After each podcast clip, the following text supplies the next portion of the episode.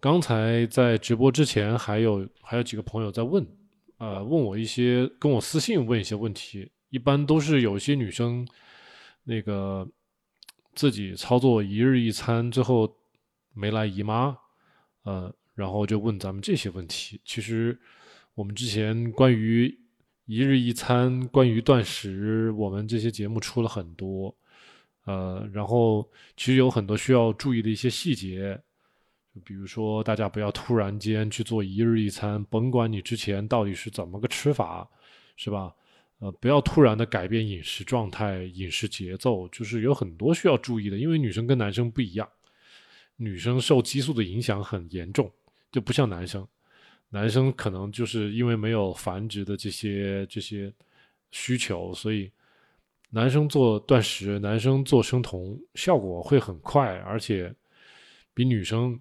也明显，但是女生的话有这个姨妈的周期在这里。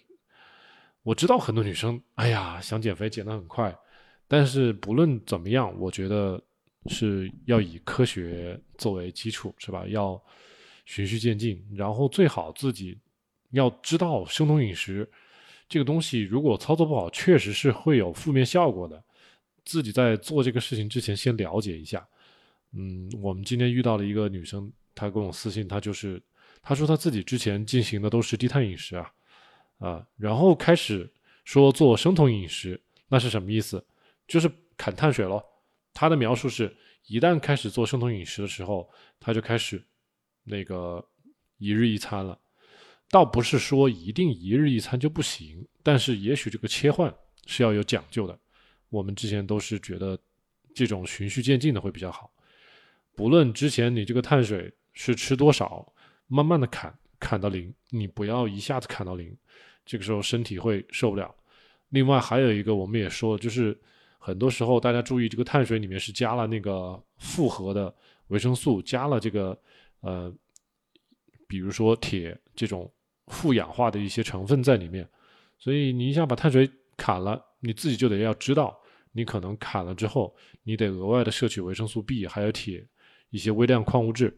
如果你不懂的话，是吧？你突然之间把碳水砍了，自己所谓的开始生酮饮食，但是这些微量元素、这些矿物质，还有这些营养素，你又没有注意在靠食材去弥补。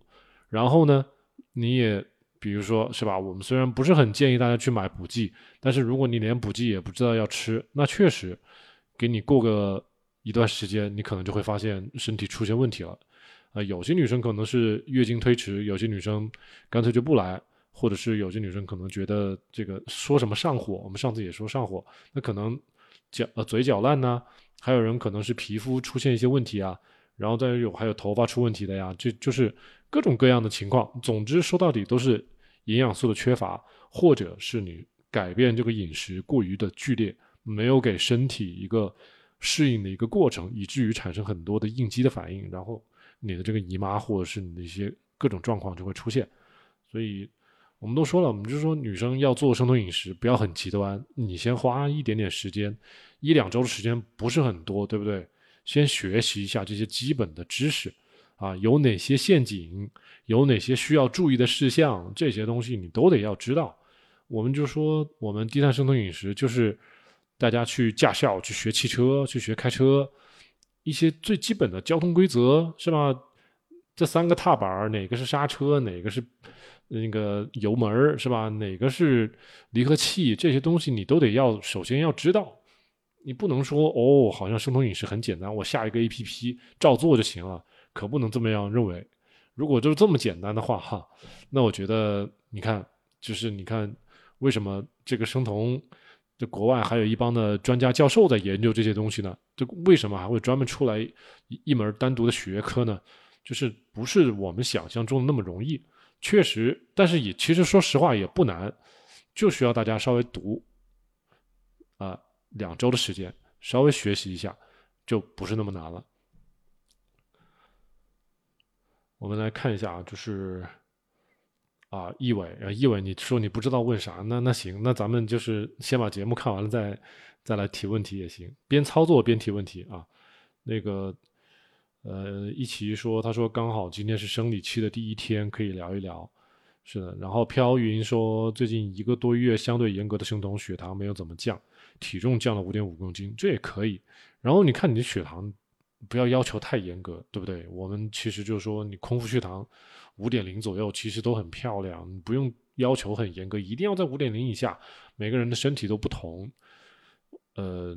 年纪也不同，是吧？这个你每天所处的这个状态也不同。你比如说，你早晨有跑步的习惯，然后你跑步回来之后测血糖，总是会比普通人要高一点点。所以你不能以所有的那种大数据啊，别人都是多少多少多少，我也得多少，不用，你得了解自身的情况，然后就是只要在这个比较标准的范畴之内，你都可以放放心心的去呃生活。呃，像一奇他说正在吃一些无糖口香糖，喝了一些代糖的饮料，吃了两块黑巧克力啊，这个就是嘴馋，吃些代糖类的食品。然后易伟说生酮需要补维 C 吗？那我们觉得，如果啊，就是你的皮肤啊，还有你平常的这个。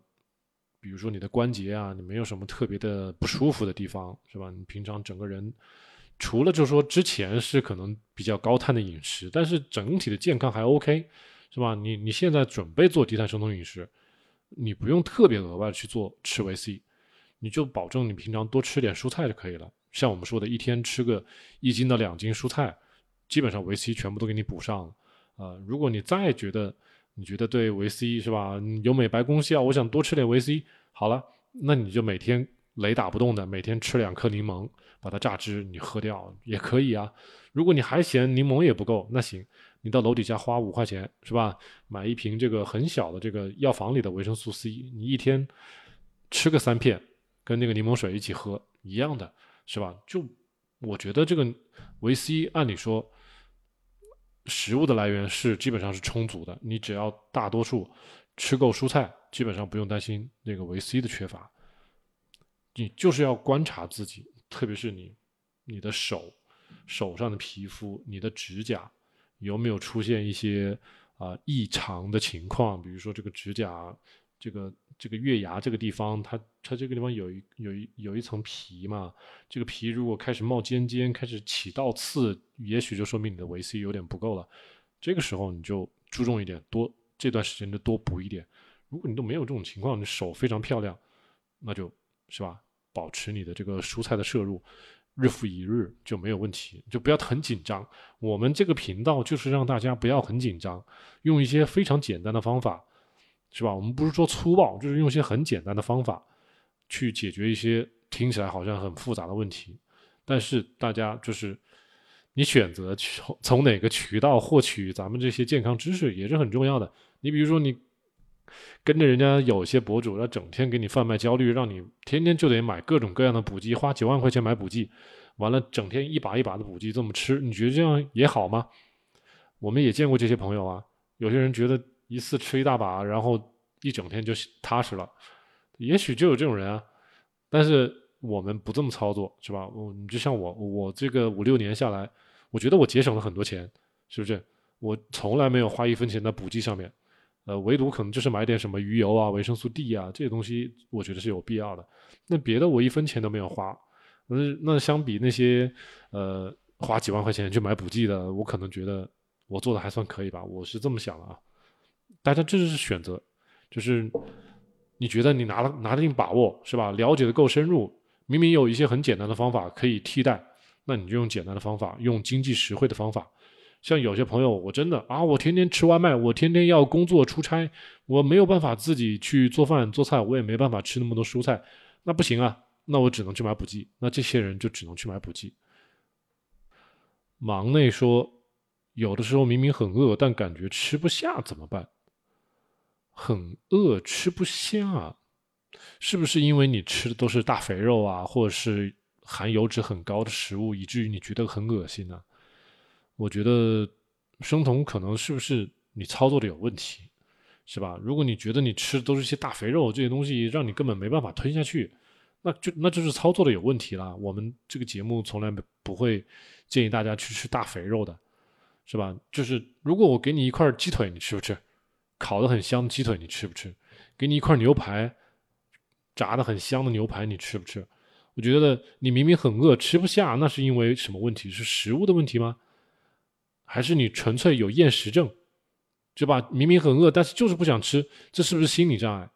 那个忙内，你可以帮我们多提供一点你自己的内心的活动啊，说清楚一点。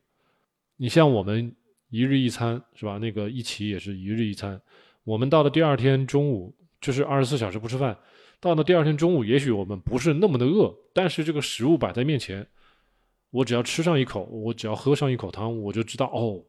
好吃好喝，我我就会继续往下吃。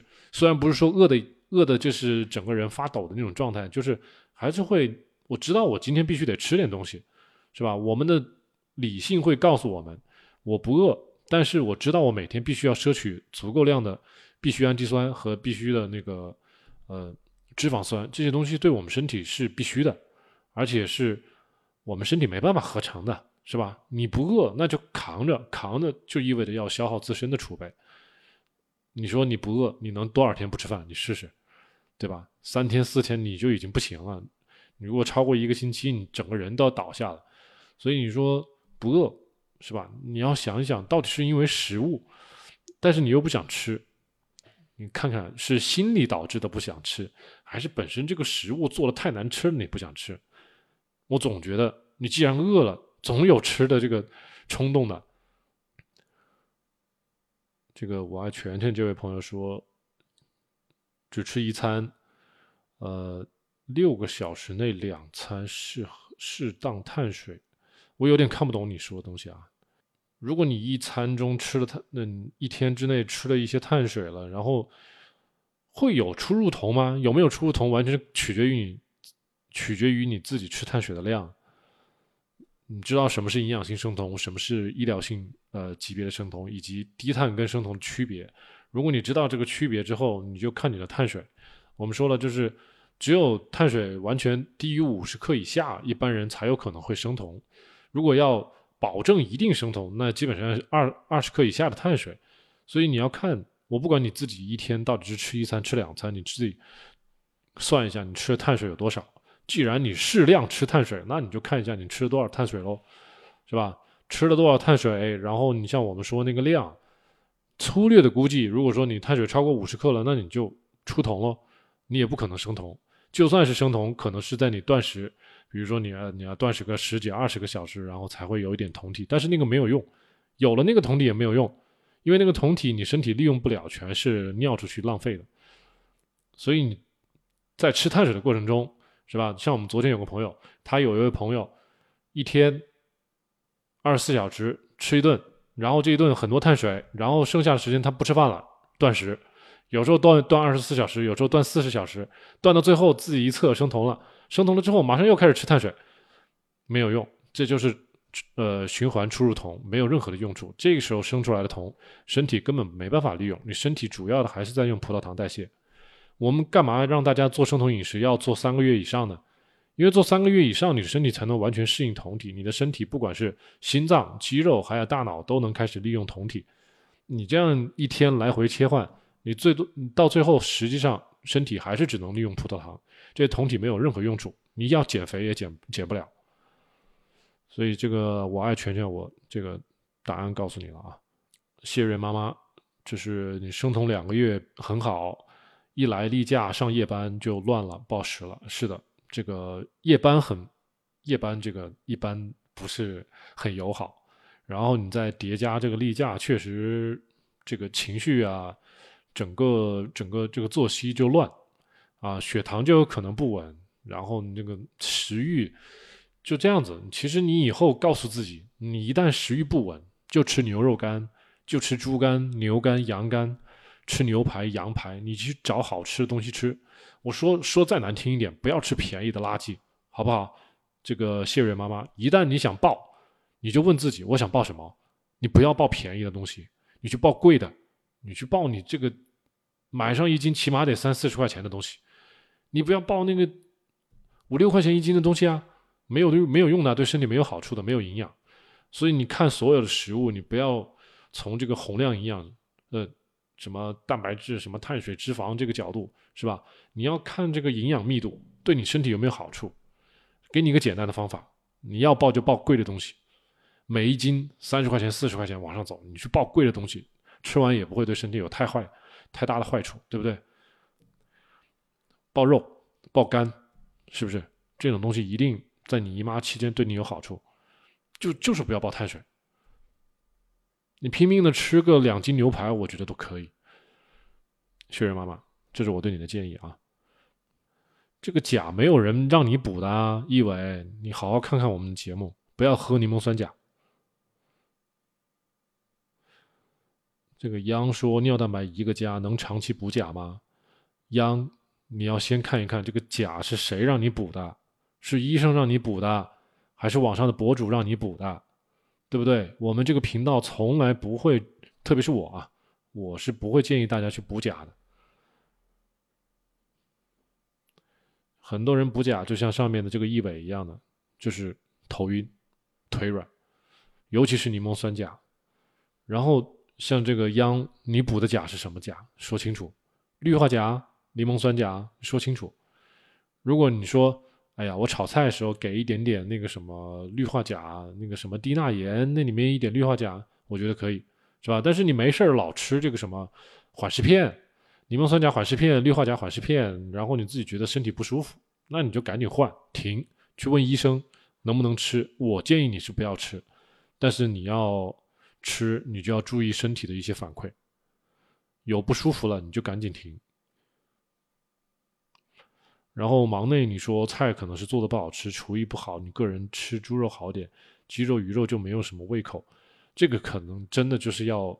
找一点什么方法，你自己学一下烹饪也好，或者是怎么样的也好，总之，呃，自己能够找到好吃的这种这种食物，因为因为我们做生酮的这些朋友，我们发现大多都是自己在家里做饭，所以即使一开始可能厨艺不好，但是只要自己喜欢钻研，把那个什么下厨房啊这些 A P P 自己拿下来学习，是吧？想吃什么，想想做什么。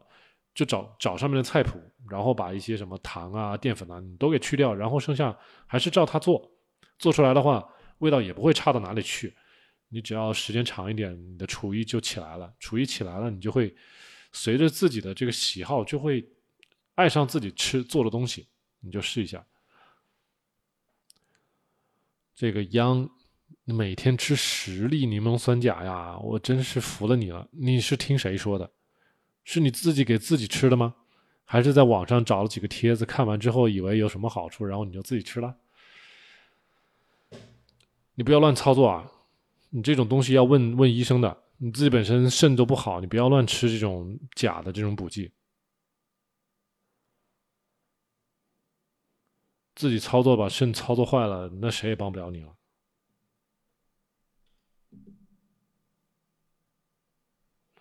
我们，你像我这个频道，从来不不建议大家去吃什么柠檬酸钾的，见一个我们就让他停一个，绝对不会让他们去吃柠檬酸钾。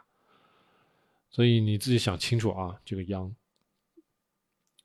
然后关于补镁补钾的这个一念瑜伽，您我我我已经回答过很多其他的朋友了。我们主要都是不是怎么建议食补，说到底就是食补。你要问要不要补，我就说不补，食补。你要问怎么食补，看我们以前的节目。如如果是刚来的话，你就你就到小红书上去搜补钾是吧？然后空格咱们这个这个这个什么右下角呃，我们这个右下角的这个 Keto CN 这几个字母补钾空格 Keto CN，你搜就有节目。补镁也有是吧？你把这个关键词空格加上咱们这个后面的 Keto CN，就会有视频。我们今天先跟别的朋友讲讲这个草酸的啊，呃，因为这个补镁补钾的问题太多了。如果你指的是吃补剂，那对不起，我不推荐，是吧？如果你是问莫老师吃什么食物可以补钾补镁，我可以马上告诉你，我就是这个态度。好，一念瑜伽，你既然觉得食物更好，你可以去看一下我的合集 B，我的主页有合集 B，合集 B 的最后面。倒数有几集是专门讲镁的，呃，对于镁有哪几种，有哪几种补剂，或者有哪几种食物，你该怎么选，什么情况选什么，你到合集 B 里面去看，啊，就是我的主页，我的个人的主页，然后下面会有合集 A B C D，然后你去看 B B，然后按照时间反过来看，就会有专门讲美的两集。然后对于钾，对于钾来说，你不用特别去补钾的话，你多吃蔬菜，每天保证一斤到两斤的蔬菜，你就不用补钾了，就这么简单。一定是吃绿叶蔬菜。如果你实在觉得你要补钾，你就平常用盐的时候去买那个超市里的低钠盐，低钠盐懂不懂？低钠盐三块钱一包去买。然后钾不需要特意的去吃补剂，更不要去吃什么缓释片。然后镁的嘛，我们之前也说了，如果是食物的话，一个是植物蔬菜里面也有很多镁，然后你吃的那个红肉肉汤里面也有很多镁，然后。巧克力、坚果、巴旦木这些很多的坚果里面也有镁，所以很多食物都可以给你补镁的。所以我不不是很强调吃补剂，就全部你把每天的食物多样性你能保证好，你就不需要吃任何补剂。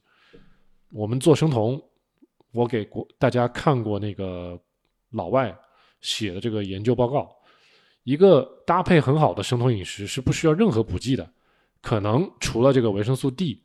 以外啊，然后对于那些糖前还有糖尿病的这波人，可能需要适当的补钾呃补补镁，呃或者是补一点点锌，然后剩余都不需要，基本上食物全部可以搞定。所以我现在就是从科学角度告诉大家，我不是站在这个卖补剂的角度告诉大家啊，就是很实在的，我自己也是这样子，我自己也说了，我自己五年六年都基本上。除了那个维生素 D 以外，我就基本上没怎么买补剂的，都是靠食物。所以大家如果要食补，那找对人了，是吧？你要卖补剂，那我就不卖，你去找别的别的那个博主。央啊，这个央，你要是觉得必须补钾，你就去补嘛，对不对？然后你自己操作个半年一年的，完了你自己感受一下，然后你再看看莫老师说的对不对？有什么是必须的？你先看看那个你所谓的那个说必须补钾的那个主播，他是什么资质，是吧？他是什么医生啦？是什么营养师啦？他有什么临床经验呢？他的根据在哪里啊？有没有什么研究报告啊？是不是？我就跟大家说了，我我翻的国外的那些呃那些生酮的那些教授，那些呃什么研究所里面那些教授，他们自己写的那些书里面都没有要我们这些人去补钾。我为什么要告诉大家要去补钾？对不对？然后那些文献里面也都没有告诉大家要补钾呀。我刚才说了，可能是有部分人堂前的人需要补点镁，是不是？补点锌没了，对不对？但是就没有哪个文献说一定要补钾的。低钾血症是什么情况才会有的？我们上次也跟一个一型糖尿病的人，呃，一个朋友也聊过，就是那个挖矿小公主，很少有人会遇到那种低钾血症的，所以。大家，如果你根本不懂这些内行的一些东西，或者说你对生物、化学、医学全不懂，你就是无脑的听某些大 V 说必须要补，你觉得就必须要补，那我告诉你是被人牵鼻子走了，这我帮不了你啊。这个网上相互矛盾的言论很多，你的选择就是代表着你自己的智商。然后一念瑜伽，其实你刚才说睡不好是为什么？很多时候其实真的就是缺镁。如果你发现你之之前，啊，有很长一段时间都是高碳水饮食，然后喜欢喝甜品，所以你很有可能会缺镁。呃，如果你去医院里面去做一个体检，去喝，去做一个，比如说内分泌，去给你做一个 OGTT 测一下你的糖耐量，如果发现你的空腹血糖比较高，呃，然后你的胰岛素分泌量比较高的话，你可能是处于糖前的这个一个状态，或者说胰岛素抵抗状态，那么你很有可能就缺镁了。缺镁了之后，反映到我们的神经细胞，反映到我们大脑，它就是很有可能这个细胞的它那个过于兴奋，它难以睡着。我那个我刚才为什么让你去看我的合集 B 后面有两集专门讲镁的，你就必须要去看。我里面给你分析出来了，为什么我们身体缺镁之后，我们就容易睡不着。你要多去看看我的节目。然后水玲珑，如果你断食的时候补剂还要不要补，那就看你自己断食要断多久。你如果断三天以上。按理说是要补充一些电解质的，但是也可以不补，你喝骨头汤也行啊，有很多别的方法。但是如果你只是断个二十四小时，怎么？那你基本上不用十六八这种，你都不用补。一念瑜伽空腹五点一，呃，空腹是五，餐后五点一，挺好的，没有什么问题。如果你觉得你自己睡不好，就可以像我，我给大家建议就是多吃点黑巧克力，纯的黑巧克力。然后呢，晚上你可以吃一颗鱼油，晚饭之后吃一颗鱼油，你试一下。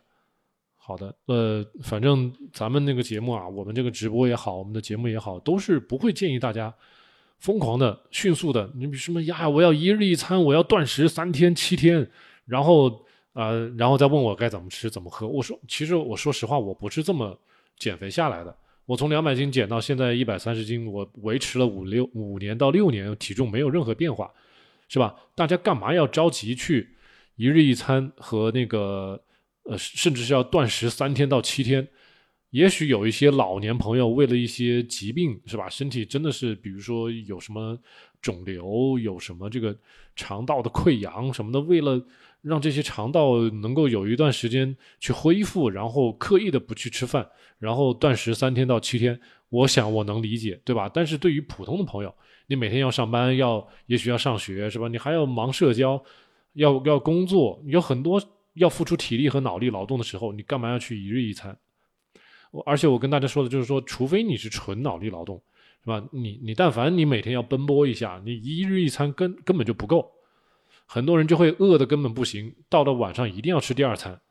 很多同朋友都可能不知道自己真的是需要硬扛，是吧？到了晚上该吃了，那明明就很饿了不吃，然后真的是怎么就是吃些什么生酮点心啊，乱七八糟的东西填肚子。到最后，你一整天可能，呃，你该摄取的一些必需氨基酸、必需脂肪酸都不够，是吧？时间长了之后，你整个人就饿的不行，然后你要暴暴食，暴食之后，哎，又说不准了，你可能又爆碳了。我没有见过几个人真的是暴肉食的，要爆全是爆碳，一爆碳，你这个之前的所有的那个努力就白费了。然后还有一些女生也不顾自己的姨妈，也不顾自己的营养，是吧？你说我做生酮饮食，然后呢，吃的肉都是些什么鸡肉啊、鱼肉啊，是吧？我们就刚才前面那个 XLR，呃，你跟我私信的，就说了，你你说你自己还住在内蒙，但是你搞一日一餐，但又没有注重多吃一些红肉和和一些呃猪牛羊的内脏，完了到最后你不来姨妈，这都是一些细节的问题，是。是的，你刷到我的节目，我现在告诉你。但是在那之前，你为什么在操作之前不多了解一下呢？这都是都是问题，都是陷阱。呃，我们减肥是吧？做生酮饮食，我跟大家说了，三个月起步，六个月开始，你才可以加入这种比较强的训练。在六个月之前，最好就是轻度的训练，有氧训练。有些朋友我们也遇到了，很多朋友真的是。哎呀，我要举铁啊！我要举铁啊！整天就喊举铁。但我跟给大家把这个文献都搬出来了，人家找这个国际顶尖的运动员去做的这个实验，真的是如果没有生酮饮食半年以上，这个肌糖原恢复的就是很慢，不够你去举铁的。但是有些朋友他是哎呀，我习惯了，我每周要去举铁，怎么怎么的，然后一说出来很得意。可是生酮饮食明明它就是这样子一个很缓慢的一个过程。呃，然后你这个身体没有完全适应之前，你去硬是每每周去举那么多铁，然后重量那么大，啊，然后你去责怪这个生酮饮食不如以前这个碳水饮食的效果好，哎，那你回去吃碳水喽。可是生酮饮食的好处再也得不到了，就是这样，就是都是猴急，呃，女生也是，就是没有没有把这个时间坚持的很长，没有循序渐进。然后我们减肥其实也是一样的，减肥也是你给你自己三个月到六个月的时间，基本上所有人都可以把体重给减下来。我们见过很多那个，比如说有一些女生比较年轻的女生，她们在那个读高中、读初中，她们只好只要就是说在学校里面不吃学校食堂的东西，是吧？所有的饮食都是她父母在家里做好的送给她的，只要做到这一点，饮食控制好了，三个月体重可以降个三十多斤。都可以的，很快。然后像我们那些二十二十五六岁那些刚刚学校毕业出来打工的那些小伙子，也是一百八十多斤，让他三个月，也是他自己就光吃肉吃菜。男生更快，也是三个月减个二十多斤下来，减到一百五十多斤，很多这种。大家急什么呢？三个月就能减三十多斤，你要多急？你天天去断食，一日一餐，你想减多少？你想在多短时间之内减到多少斤？别人都是一天吃两餐、吃三餐都很正常啊，你干嘛非得要一日一餐？我们之前也说了，哎，我跟你当上次我们讲的那个瘦素，还有那个饥饿素，你一日一餐你觉得饿不饿呀？有很多朋友做一日一餐总觉得饿的。好了，你饿是为什么？是因为我们的胃分泌出来那个饥饿素，那个饥饿素有什么好呃不好的效果？就是当你觉得饥饿的时候，你不论是生不生酮，你吃的什么食物都更容易变成脂肪。同时，饥饿素水平比较高的时候，你的整体能量代谢会下去。就甭管你自己运不运动了，总之你的整体的代谢会下降。所以我就说，朋友们，如果大家不是很了解自己的身体，不是学医出来的，不懂这些生理常识，是吧？或者说你起码也像我这样，就是说利用自己的业余时间去学习一下这些知识，然后你再去操作，这样有把握一点。你不要就觉得哦，应该是吃的越少瘦的越快，是吧？于是我就这么操作。你这么想，那你就错了，是吧？这么想你就进入圈套了。你看美国人从七十年代开始给你洗脑，算卡路里啊，你算的这个能量差呀，完了你就能瘦啊。哎，从七十年代到现在都已经多少年了？五十多年了吧？有多少人成功的？有多少人是减下来又反弹的？是吧？还要重蹈覆辙吗？我觉得不需要啊。就是我们需要的是理性，需要的是这个，嗯，从前人的不好的一些经验里面总结教训，不要自己再去重蹈覆辙。我们说太多这些话了。我我我做博主做了这么多几年，我见到朋友真的是重复重复重复。但是我希望。在我们这儿，就是能够沉淀下来的朋友都能够，么接受我们这一套循序渐进的讲科学的这套理论，然后其实都不需要很久，三个月到半年，很多朋友都可以，呃，看到一个很好的效果，甚至有很多有一些呃年纪比较大的朋友看我们节目都都已经从糖糖尿病都可以逆转了。你想想，我们是很自信的，我觉得我是很自信的。你像这个烧麦店说的很好啊，就是要把心态放平。这是一个长期的过程。我们这个生酮，营养性生酮做的时间越久，其实你觉得越轻松，对吧？像前面有些朋友，你说我一日一餐，我断食三天，我断食七天，完了呢？我这个问你，三个月之后你要怎么办？是不是你要减到那个正常体重之后，你要回去吃碳水？好了，我告诉你，你吃碳水，你马上就复头，那个体重要回来，怎么办？你再来再来生酮，是吧？你折腾不折腾嘛？我就不想这不想让大家这么去操作啊。像那个烧麦店说的是，你看小莫老师说的特别对，我之前就是反复的暴食，让自己身体变得更差了。是的，就是这个，大家只要自己去经历过一下，就知道我说的是不是对的。你一定要被现实打脸，你才知道我们说的东西是为你好，是这样子。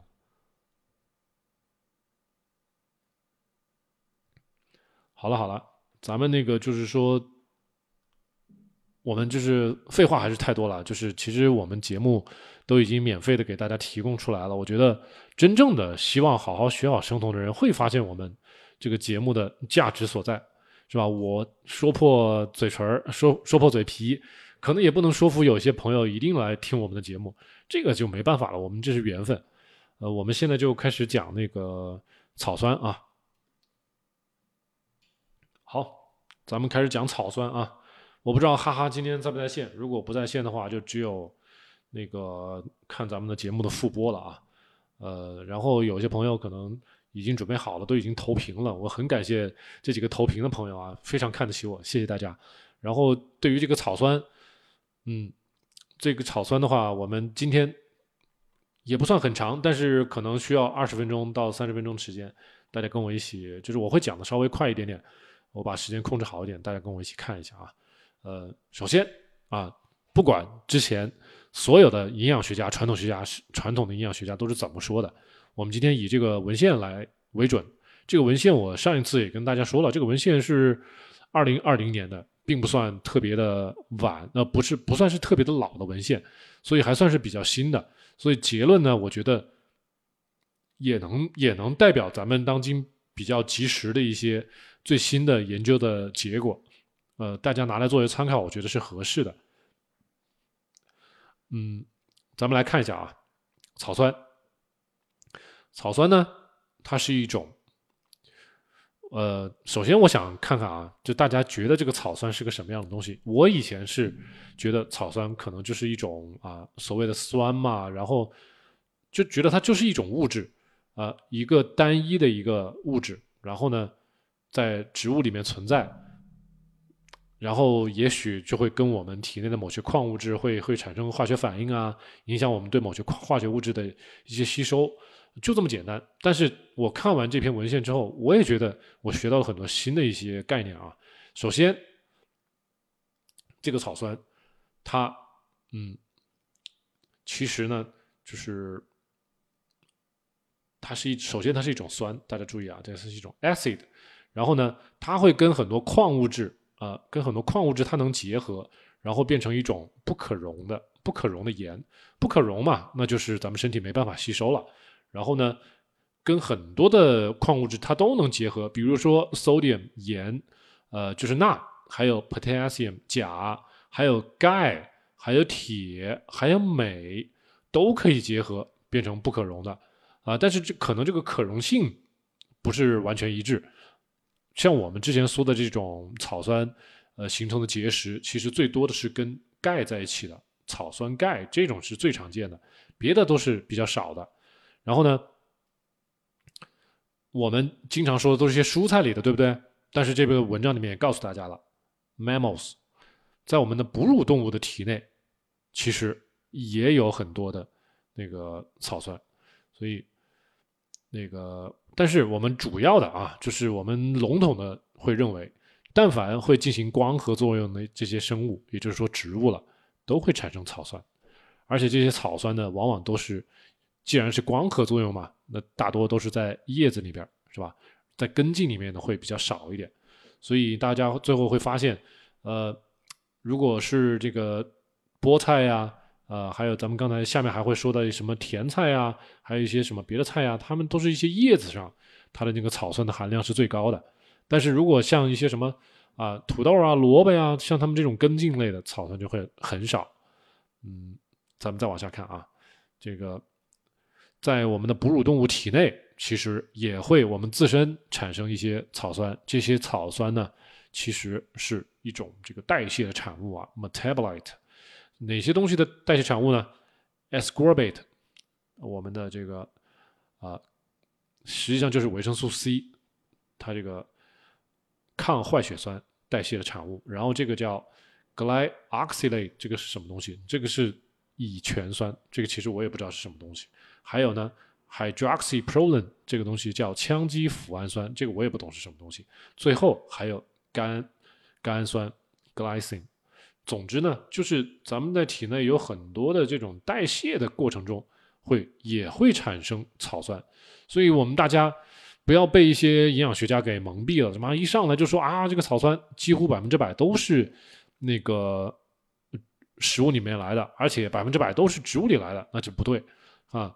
我们的尿液里面的草酸 （urinary oxalate）mostly 是我们的体内的 endogenous oxalate，就是我们的尿液里面的草酸，其实大部分都是我们身体内部生成的啊。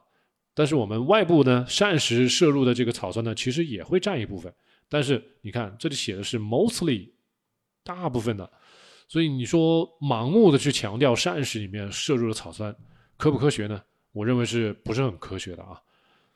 还有了，就是咱们刚才说的草酸，我们都以为就是一个物质，实际上这个科学家是把这个草酸分成了两类，一个是 water soluble，就是能够溶于水的草酸啊，比如像咱们刚才说的啊，跟钾结合、跟钠结合、跟氨结合 （ammonium），呃，这种草酸盐都是可溶的。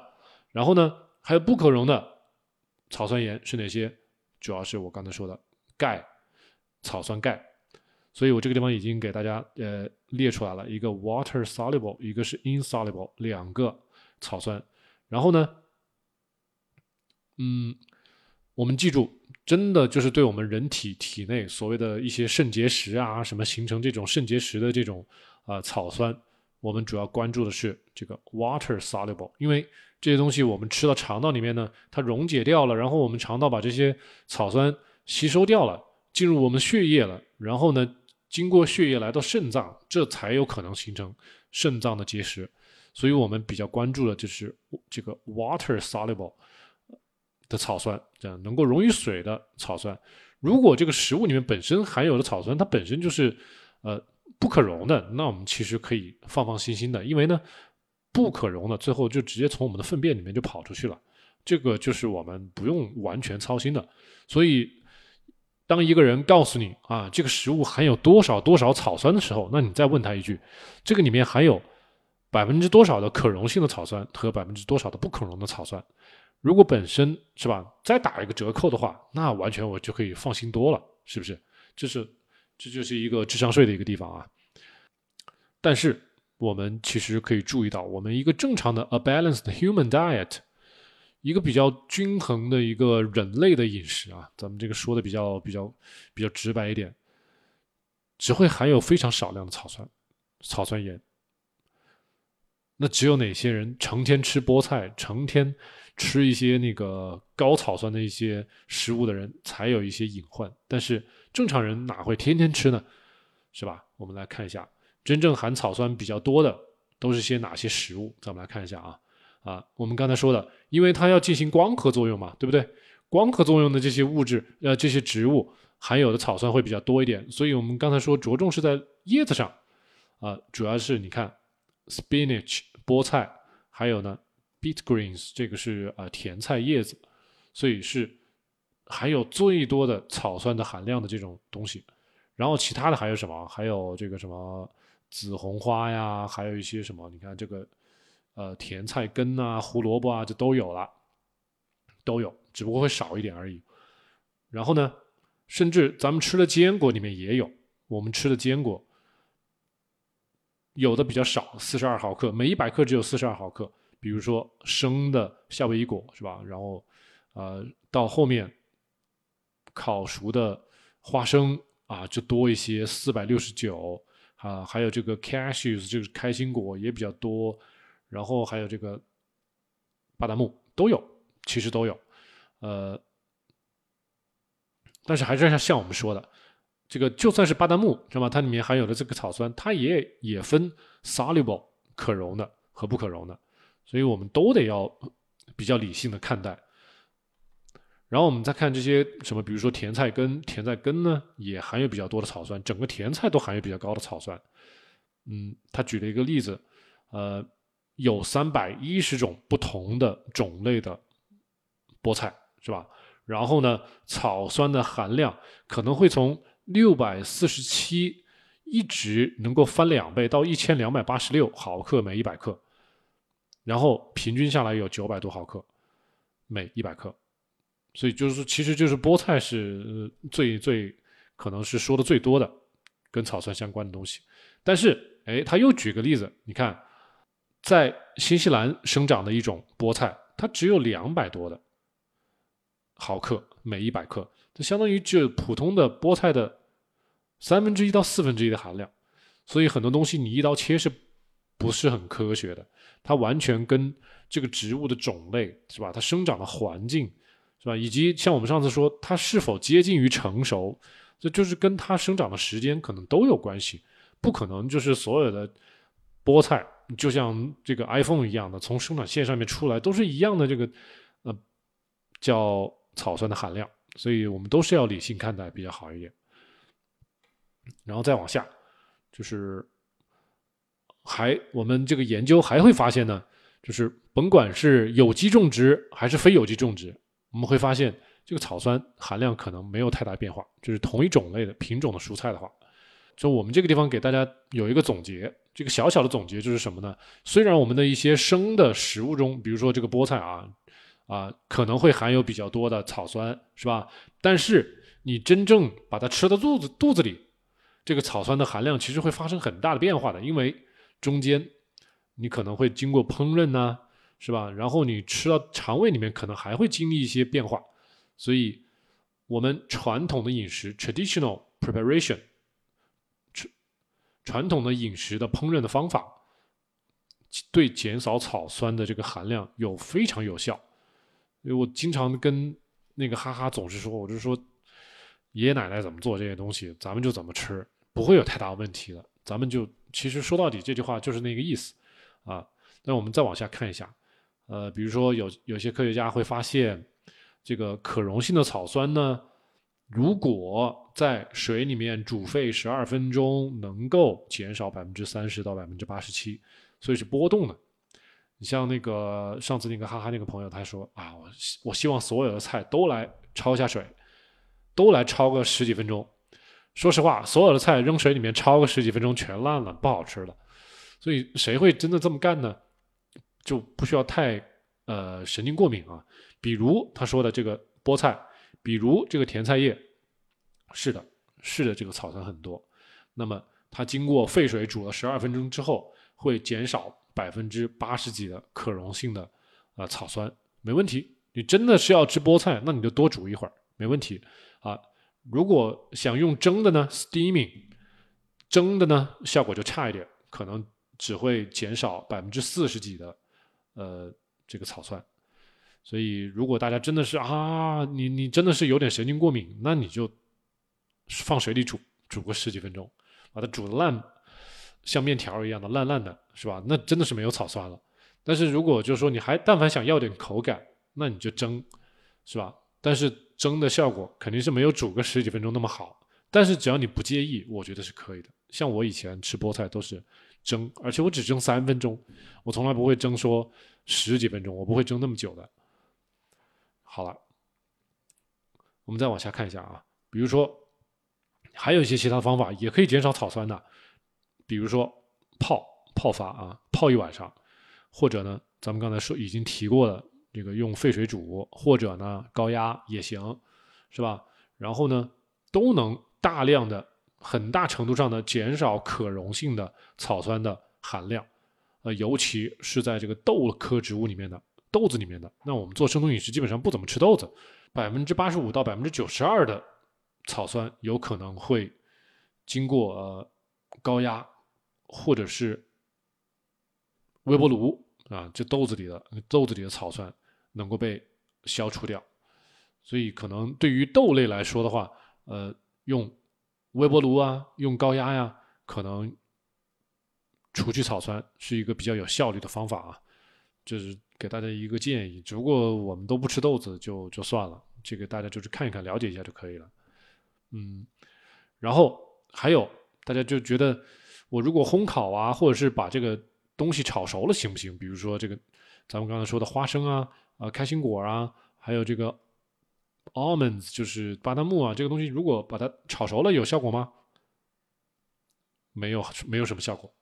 Did not have any significant impact on oxalate content，就就基本上烘烤没有任何效果，所以只有呃放水里煮，或者是高压，或者是泡发，总之有水会比较方便一点。对它的溶解，对它的这个消除会方便一点，但是没有水的情况下，烘烤可能就效果会差一些。所以，但是，但是啊，就是现现在就稍微关键一点了。咱们刚才说了半天，就是如何减少草酸，是吧？然后这个草酸，呃，烘烤有效啊，还是泡发有效啊，还是什么高压微波炉有效啊？这个都是烹饪的一些方法。其实很多烹饪都是有效的，但是。如果咱们不是的那么容易，就说，如如果我们的烹饪技能确实很差，是吧？有些朋友我真的是不会做饭，不会炒饭，我也没有高压锅，怎么办？我也没有微波炉。好了，现在告诉你了，pairing high oxalate foods with calcium-rich foods may offset soluble oxalate absorption。这句话的意思就是说，就算你吃了，嗯，有很多草酸的可溶性草酸的这种食物，但是如果你搭配了很高的含钙丰富的食物的话，就是钙丰富的食物，你同时吃吃的很多，那么就可以平衡这个草酸对你的破坏、对你的影响，offset soluble oxalate absorption，就是让我们食物里的钙跟这个草酸去结合去，它们俩去变成不可溶的，然后经过我们的粪便把它排出去，啊，剩下的我该吸收什么还是吸收什么。实际上，你这个草酸，我就是派一波小兵给你干掉，剩下的好东西我还是照收，是吧？所以就说，我们一个正常的含钙的一个食物的比例，就是每天可能都会吃八百到一千毫克的，呃，这这这种这种分量吧，就是这样的话就可以，只要你达到这个水准，每天八百到一千毫克的钙，是吧？你这食物，我们说的就是比如说红肉啊，不管是不是红肉，红肉啦、鸡蛋呐，这个什么鸡、鸭、鱼、虾这些东西你吃吧，是吧？甚至是什么贝壳啊这些东西你去吃，然后呢就可以基本上把膳食里面的草酸的这个负面效果给掩盖掉，inhibitory 就可以把它给屏蔽掉。所以这句话很重要，我就觉得没有过度紧张的必要，是吧？我只要每天吃够含钙丰富的食物，说到底就是多吃肉蛋奶，对不对？多吃这些东西，这些草酸就不是问题啊。咱们再往下再看看，我们对于膳食中的这个草酸，到底对我们身体的，就是比如说我们尿液里面的草酸，到底有多大的影响呢？就是我们刚才说的，其实我们刚才不是有一句话吗？就是我们体内也会产生很多草酸的，这是我们代谢的一些产物，而且我们尿液里面大部分实际上是，应该是我们自自身产生的这个草酸的一些自身产生的草酸，所以这个地方会有一句话，你看。It has been suggested that dietary oxalate may contribute up to 50% of total urinary oxalate excretion。也就是说，我们尿液里面排出来的草酸，最多也就百分之五十可能是来自于膳食的摄入。就算我天天吃菠菜，那我这个尿液里面百分之五十的草酸是来自于菠菜，但剩余的百分之五十还是来源于我们的身体内部，我们刚才说的那些代谢的一些产物。所以。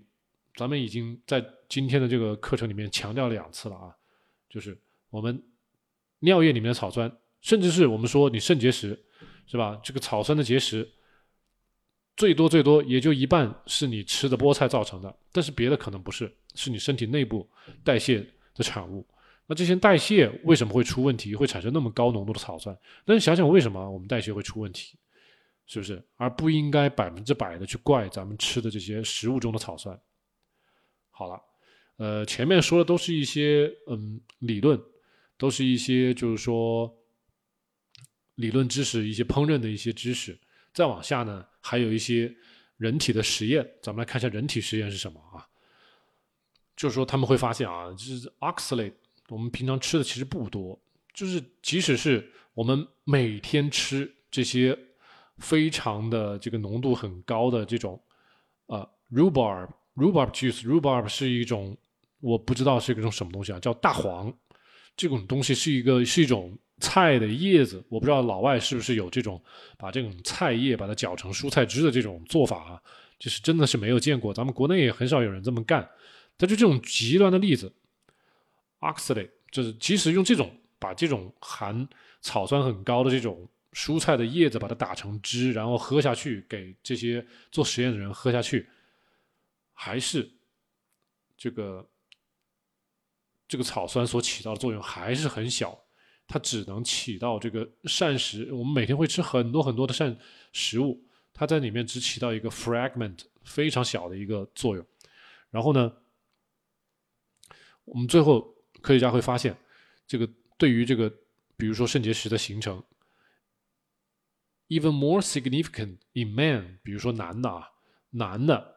这个男性如果他一天摄取钙的含量小于七百五十五毫克每天的话，那么他得这个草酸钙结石的这个几率可能会跳到一点四六。这个一点四六可能是一个一个啊，是一个浓度，就是这个地方 urinary，就是我们的尿里面这个排出的这个草酸这个尿含量。也就是说，你吃的钙越少，你可能尿里面含的这个草酸就越来越多。我们上面刚才不是说嘛，我们这个每天至少要吃八百到七一千毫克左右的这个呃钙，就可以把这个草酸的负面效果给抵消掉。但是你看我们这边，如果说你吃的少于七百五十五，那七百五十五是小于八百的，对不对？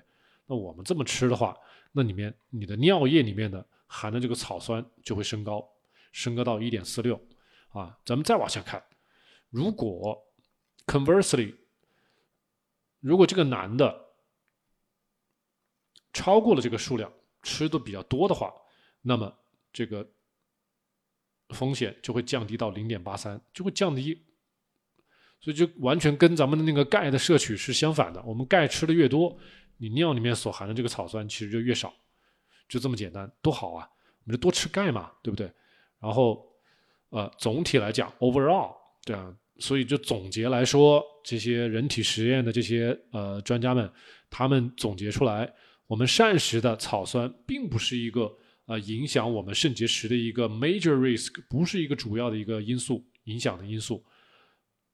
而且呢，膳食的这个草酸的摄入，基本上对我们的肾结石啊，had little impact on kidney stone formation。little impact 就是几乎没有影响啊。同时，但是反过来说，while dietary calcium intake，我们膳食中对钙的摄取反而是相反的，跟我们的肾结石的。形成是有很大的关系的，也就是我们的钙摄取的越多，我们的这个肾结石啊可能就越少。如果我们钙吃的越少，你这个肾结石可能形成的几率就越大。但是又说回来了，这个钙的多和少又和什么相关？我们之前有节目讲了，维生素 D 啊，大家记住啊。所以不是说我狂吃钙片就可以不得肾结石了。你还要注意维生素 D，因为这个钙到了我们小肠之后，没有维生素 D 的帮助，是根本没有办没有办法吸收的。那么你吃再多钙片也没有用，所以这一道一道的啊关卡在等着大家啊，收大家的智商税。然后我们再来看一下，additionally，同时啊，不光是钙可以缓解这个我们这个肾结石的这个形成，还有很多啊，膳食中的钾呀，还有镁呀。Phytate 植酸呢？有人说植酸不好，你看这个植酸不就是也可以帮助呃减少肾结石吗？多好啊！All decrease kidney stone formation，多好啊！全部都可以帮助减少我们肾结石的形成。通过各种各样的机理，这个东西就说不清楚，一时间就说不清楚。这个到底是什么样的机理呢？大家感兴趣可以去看这个文献。只不过这个地方给我们总结了，是吧？多吃含。钾丰富、含镁丰富、含植酸丰富的食物，其实就是蔬菜啊！多吃蔬菜能够减少患肾结石的风险，简单吧？好了，所以呢，我们就是而且还有很多类似的啊，类似的研究，similar findings，很多类似的研究都会发现蔬菜 protective role of vegetables on urolithiasis。urolithiasis 就是是。我们的尿道结石，你就是吃蔬菜真的是有 protective 有保护作用。我们要求大家每天做生酮饮食，吃五百到一千克的蔬菜，就这个跑不了，大家多吃蔬菜就好了。还有一些别的一些因素可能会影响我们的呃对草酸的吸收啊，以及我们体内草酸的这个浓度，尤其是 gastrointestinal health，就是我们的肠道的健康。呃，因为很多人呢，有很多女生，不管是男生女生啊，都是有这个消化道的疾病的，尤其是这种 IBD（Inflammatory Bowel Disease），这个叫呃，可以认为是肠易激综合症，啊，就是它其实是肠道有炎症，这些这些人基本上都是呃炎症性的肠道疾病，经常的消化不良啊、拉稀啊，就是这种比较多的情况，所以这部分人呢，他们。有更高的风险可能会形成草酸钙的肾结石，究其原因，可能是因为他们因为这个肠道的通透性太高了，然后从肠道里面吸收了很多的草酸啊，然后这个叫 oxalate hyperabsorption，吸收了太多的草酸，以至于血液里面草酸的浓度很多，是吧？然后到肾脏去形成结石，这是。这是猜测的，不一定是被证实的，但是他就是说可能是有这种情况。还有一种人呢，就是他的 fat malabsorption，就是他对脂肪的吸收不好，说到底也是他的呃肠道功能紊乱造成的。就比如说有些人呃可能胰腺有问题啊，或者是怎么的，这就是对脂肪的代谢吸收不太好。然后呢，因为脂肪没法吸收，所以脂肪太多了，脂肪酸它也会影响我们钙的吸收，是吧？然后本身我们吃的这些食物里面的钙呢，说到底应该能够更多的结合咱们食物里面的草酸，然后降低草酸进入到我们的血液里面去。可是这个因为是脂肪没办法吸收，所以这些钙最后都跟呃脂肪合在一起了。你看，excess calcium fatty acid salts，就是这钙最后都跟脂肪酸跑到一块儿去了，呃，结果草酸没有没有人理了。草酸最后也是，呃，被咱们吸收去了，吸收到身体里去了，就变成 increasing the availability of soluble oxalate。就这些可溶性的草酸没能跟钙结合在一起，最后被我们吸收啊，又变成我们这个体内产生呃血液里面过多的草酸，然后形成肾结石。嗯，究其原因还是什么？intestinal permeability，肠肠道的通透性，还有。这个草酸的过度的吸收，呃，但是呢，就是还是需要进一步的研究才能证实才好，只不过是这么猜测的。总之，我们肠道的这个环境是很重要的。这最后他还提到了一个 gut microbiome，这个地方又提到了就是咱们肠道的菌群，为什么呢？因为这个肠道的菌菌群某些种类它也能减少咱们那个。食物里面的膳食里面的一些草酸，also play a role in reducing dietary oxalate，也能减少咱们的那个食物里的草酸啊，因为有一些细菌是可以干这种事情的，嗯，只不过呃，如果大家如果有人推荐大家去吃什么益生菌呢，去减少草酸呢，这句话告诉大家是 human trials，就是人体实验，用这个所谓的。益生元是吧？去去来降低草酸，最后 most part unsuccessful 啊，这个实验是不成功的。所以如果有人说啊，我给你推荐一款益生元、益生菌，然后吃完之后可以降草酸，不要相信他，是吧？这句话就告诉大家这个意思。呃，最后好了，呃，结论结论啊，conclusions conclusion，确实啊，某一些人群啊，他们可能确实。吃了很多这个含草酸比较多的这种植物，然后呢，他们这个尿液里面草酸会比较多，是吧？Increase oxalate excretion，嗯，他们确实吃了很多这些食物，然后呢，他们我们刚才说可能有百分之五十的这种贡献率在咱们的这个肾结石的形成的方面，所以确实是可能会有影响，但是。我们刚才说了，我们人体内部也有很多一些其他的因素会影响我们的这个草酸的这个水平，比如说咱们刚才说的这个什么肠肠道的问题，比如说啊微生物，还有我们的一些代谢，咱们刚才说那些代谢的一些产物，所以 other factors，比如说。啊，我们怎么吃这个食物？怎么烹饪这些食物啊？我们吃了多少钙呀？我们的人体内部的代谢产生了多少草酸呢？还有我们的肠道的这个健康啊，呃，这几个因素加起来，其实才是 a larger role 更大的影响方面，是吧？所以我们不能把这个食物中的这个某一样食物中的这个草酸的含量过度的放大。其实我们更应该。关注的是我们刚才说的这几个方面，一个就是你怎么烹饪啊，怎么是水煮啊，那个高压啊这些东西啊，就是烹饪方式很重要。再一个，如果你不注重烹饪方式，那我干脆多吃点钙，对不对？Calcium intake 啊，这个是跟我们的肾结石是反着来的，多吃钙，肾结石就少。再一个呢，就是跟我们的内部代谢有关系。就是我们这个人体，不管是衰老也好，还是你不注重健康，我们内部代谢产生了过多的草酸，这个要去查，是吧？这个很复杂的一个过程。再一个就是我们的肠道健康，我们的这个肠道菌群、微循环、微环境，就也是很重要。这个往往都是大家忽略的地方，所以往往被忽略的地方，被一些主流的。呃，专家都给你抹去了，你都不知道有这些东西的存在，然后过度的把这个食物中的草酸无限拔高。实际上，我们刚才最后说的那几点才是真正的啊、主要的影响的方面，larger role。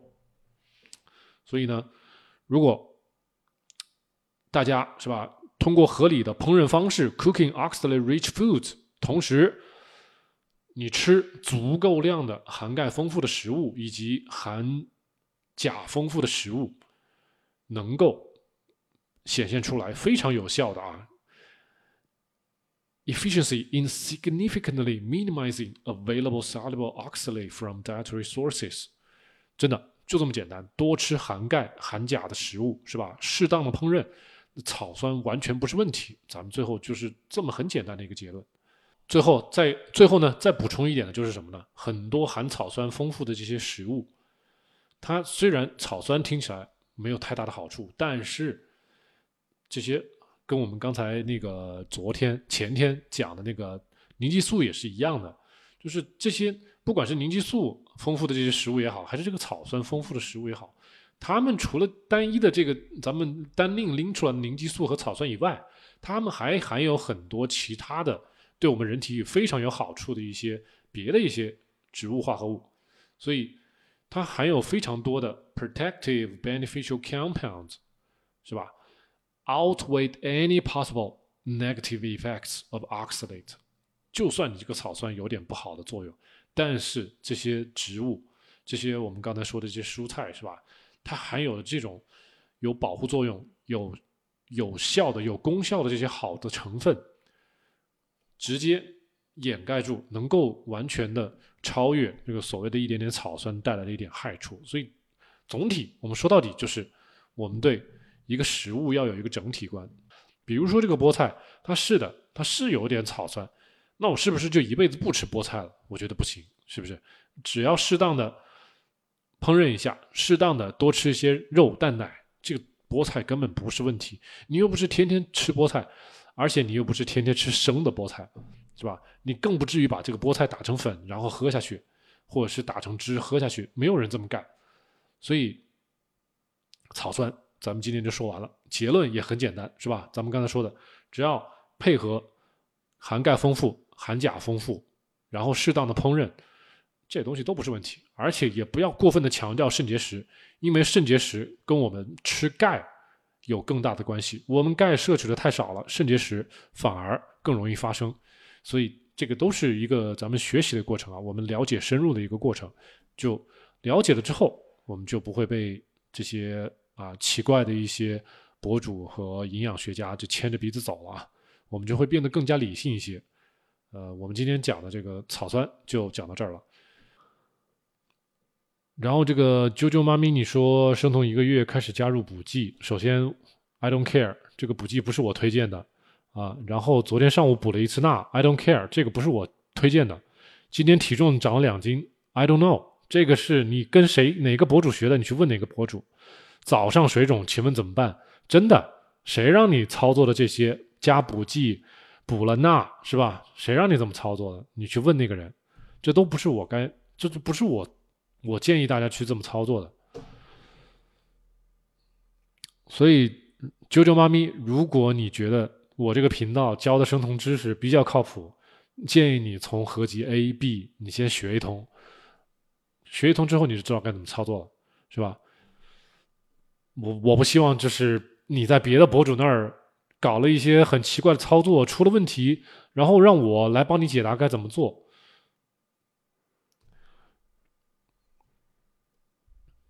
不应该这样啊！这个我帮人家帮人家擦屁股不是很很好，对于我来说，我体现不出来我的价值。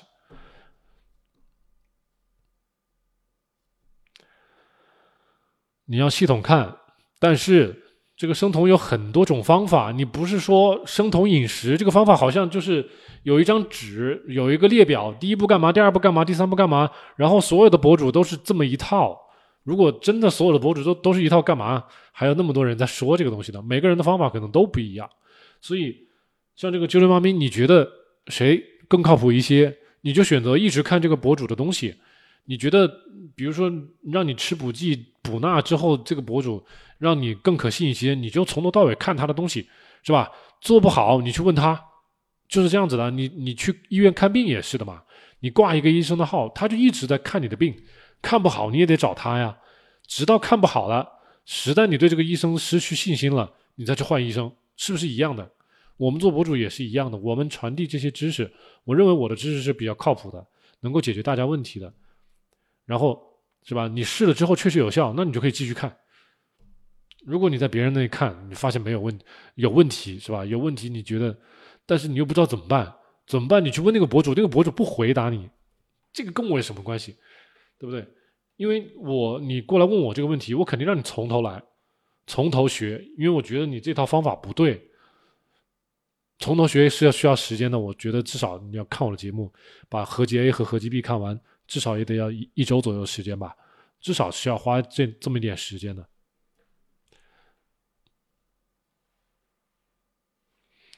这个都没关系，就是大家肯定一开始都比较茫然，只不过就是说，呃，就是大家反正咱们节目都在网上抛着，都是免费给大家提供出来，然后我们也怎么说呢？尽可能的帮大家去回答一些常见的问题，但是这个生酮的方法确实是我我可以说我教的是最简单的方法啊，绝对是最简单的方法，而且基本上也不用什么补剂，只用按照一定的顺序，然后把该吃的食物都吃到。基本上就可以做好生酮了，很简单。所以就是说，嗯，怎么说呢？